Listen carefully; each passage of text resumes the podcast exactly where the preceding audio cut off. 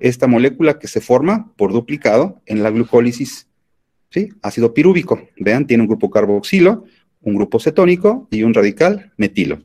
Esta molécula se llama ácido pirúvico. Las eh, moléculas de ácidos en el organismo se disocian.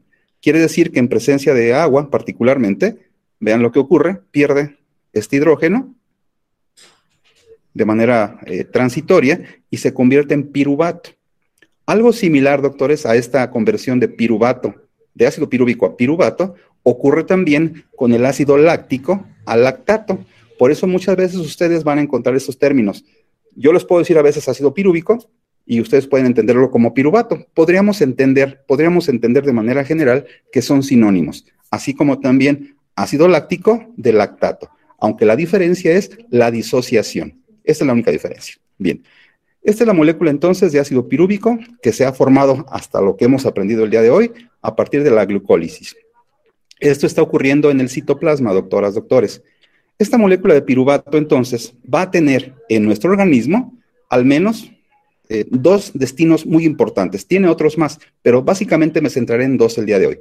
Uno, cuando la molécula de ácido pirúvico, por acción de la enzima deshidrogenasa láctica, produce lactato. Hay una reducción a ácido láctico. Este proceso, dijimos, se llama fermentación homoláctica. Y aquí lo que ocurre es que si ustedes revisan, lo que está pasando nada más es que está generándose un cambio estructural en el enlace doble que tiene con oxígeno este carbono. Y vean lo que está ocurriendo aquí. Es la única diferencia. Esto es el ácido láctico o lactato. El otro destino importante en nuestro organismo es cuando el ácido pirúvico ingresa a la mitocondria, sufre la conversión a ácido láctico, perdón, a acetilcoenzima A, y de ahí ingresa a ciclo de Krebs y después hasta la cadena de transporte electrónico, liberando y produciendo 38 moléculas de ATP y degradándose por completo hasta dióxido de carbono y agua.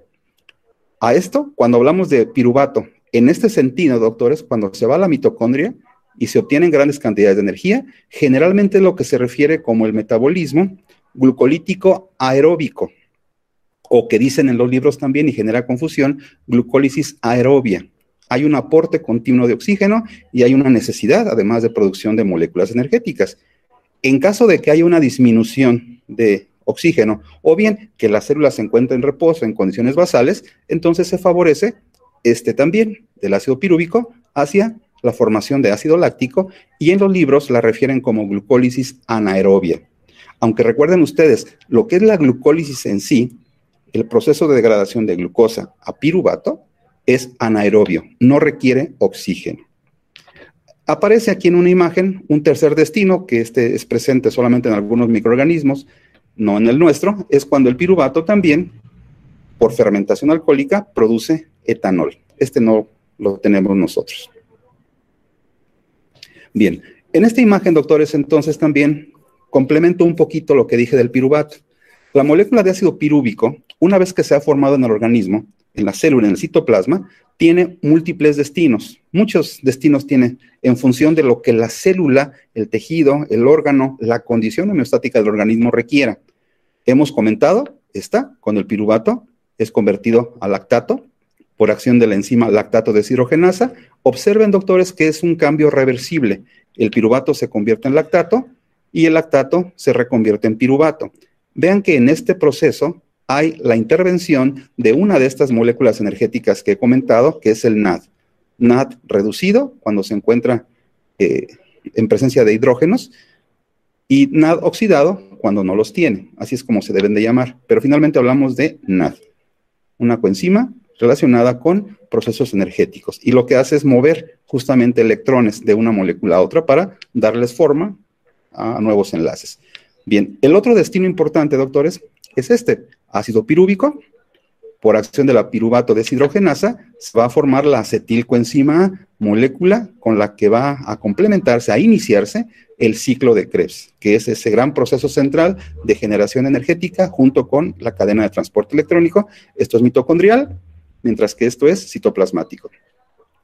La molécula de ácido pirúvico también, doctores, tiene la posibilidad de convertirse o de dar origen a otra molécula por un cambio irreversible aquí en oxaloacetato.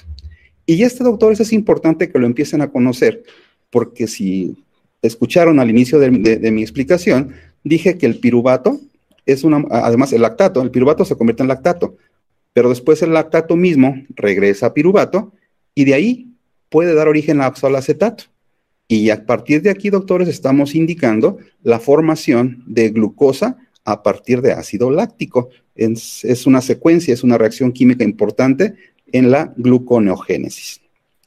El ácido pirúvico, doctores, también tiene la posibilidad de unirse con otros, eh, otros eh, ácidos, otros aminoácidos presentes y formar precisamente productos derivados con aminoácidos y con proteínas. Entonces, el ácido pirúvico, doctores, o el piruvato, quiero que la consideren también una molécula central en el metabolismo del ser humano, particularmente pues de, de nosotros, que es de lo que estamos hablando.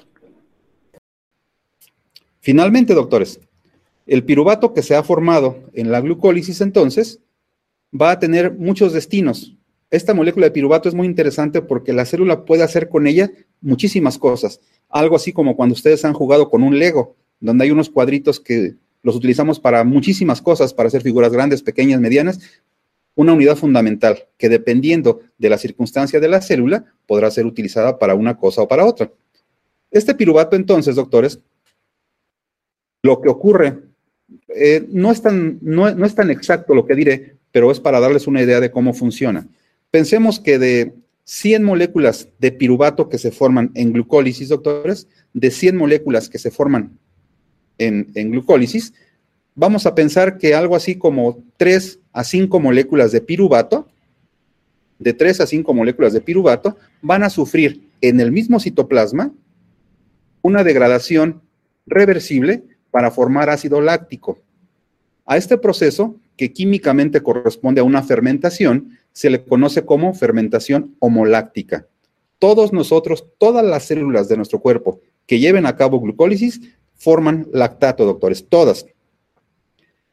Lactato, por supuesto, que tiene otras funciones en el cuerpo. No hay que relacionar el lactato con efectos perjudiciales y sobre todo relacionados con acidosis láctica, por ejemplo, o con dolores musculares. No, tiene otras funciones.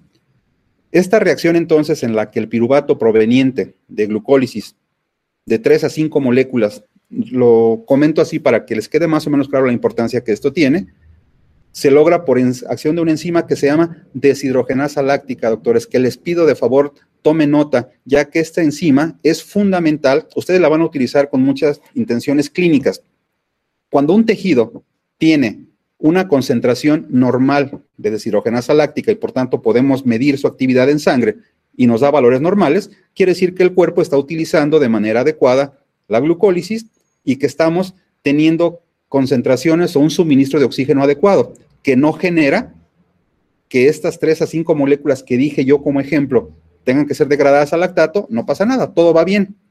Pero cuando la deshidrogenasa láctica, doctores, que se abrevia como DHL, aumente, Quiere decir que la célula está teniendo problemas de suministro de oxígeno y por eso tiene que hacer uso de esta vía y va a incrementar la concentración de lactato. Y entonces la DHL ustedes la utilizan para medir el grado de deterioro, digámoslo así, o el, grado de daño que está generándose por un incremento de lactato resultado de una falla o una disminución en el suministro de oxígeno al tejido del que estemos tratando.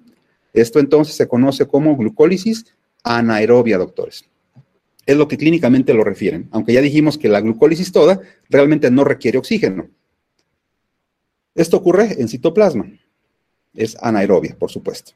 El otro principal destino del piruvato sería lo que se denomina también en la literatura como glucólisis aerobia, doctoras, doctores. Y esto es un eminente proceso de oxidación química. Es cuando la molécula de piruvato se convierte en acetilcoenzima A. El piruvato es una molécula que tiene tres átomos de carbono, el acetil tiene solamente dos. Sin embargo, en ese proceso en el que pierde un carbono, se le agrega la coenzima A, por eso se llama acetilcoenzima A, y eso se logra con una enzima denominada piruvato deshidrogenasa, que lo que hace es, vean, esta es la molécula de coenzima A, utiliza un pegamento, ¿verdad? Una molécula energética, que es con la que recupera la energía del carbono que se pierde, que es este, CO2, y se liberan los electrones o la energía del rompimiento de, esa molécula en esta forma. Se pega el CO2 y tenemos a la molécula de acetilcoenzima Esto, doctores, está ocurriendo en el espacio intermembranal de la mitocondria. Es decir, esto ya ocurre en la mitocondria. Y particularmente el destino que tendrá esta molécula en la matriz mitocondrial será contribuir a la iniciación, a la continuación, mejor dicho, de la respiración celular, que es el ciclo de Krebs. Es un proceso eminentemente aerobio porque se lleva a cabo en la mitocondria. Con esto que diré a continuación, entonces quedará claro lo que decía yo acerca de la falla en el suministro de oxígeno. Si una célula no tiene suficiente oxígeno, pues esto, doctores, no se va a efectuar. Y si no se efectúa, pues no va a haber suficiente ATP. Entonces las células lo que hacen es, pues buscar desesperadamente otra ruta. Pues ¿cuál es la que tienen más cerquita? Pues esta. Por eso, la formación de glucólisis o el flujo de la glucólisis tiende a irse a este lado cuando hay una falla en el aporte de oxígeno, condición que se conoce como disoxia mitocondrial. El piruvato entonces, finalmente, doctores, tiene otros destinos, otros más, muchos. Uno, que es cuando se puede transaminar, es decir, puede formarse eh, uniéndose con glutamato, un aminoácido que se llama alanina. ¿Sí? Vean, pueden pasarle muchas cosas, formar algunos aminoácidos o participar en procesos de formación de productos intermediarios para otras funciones en la célula.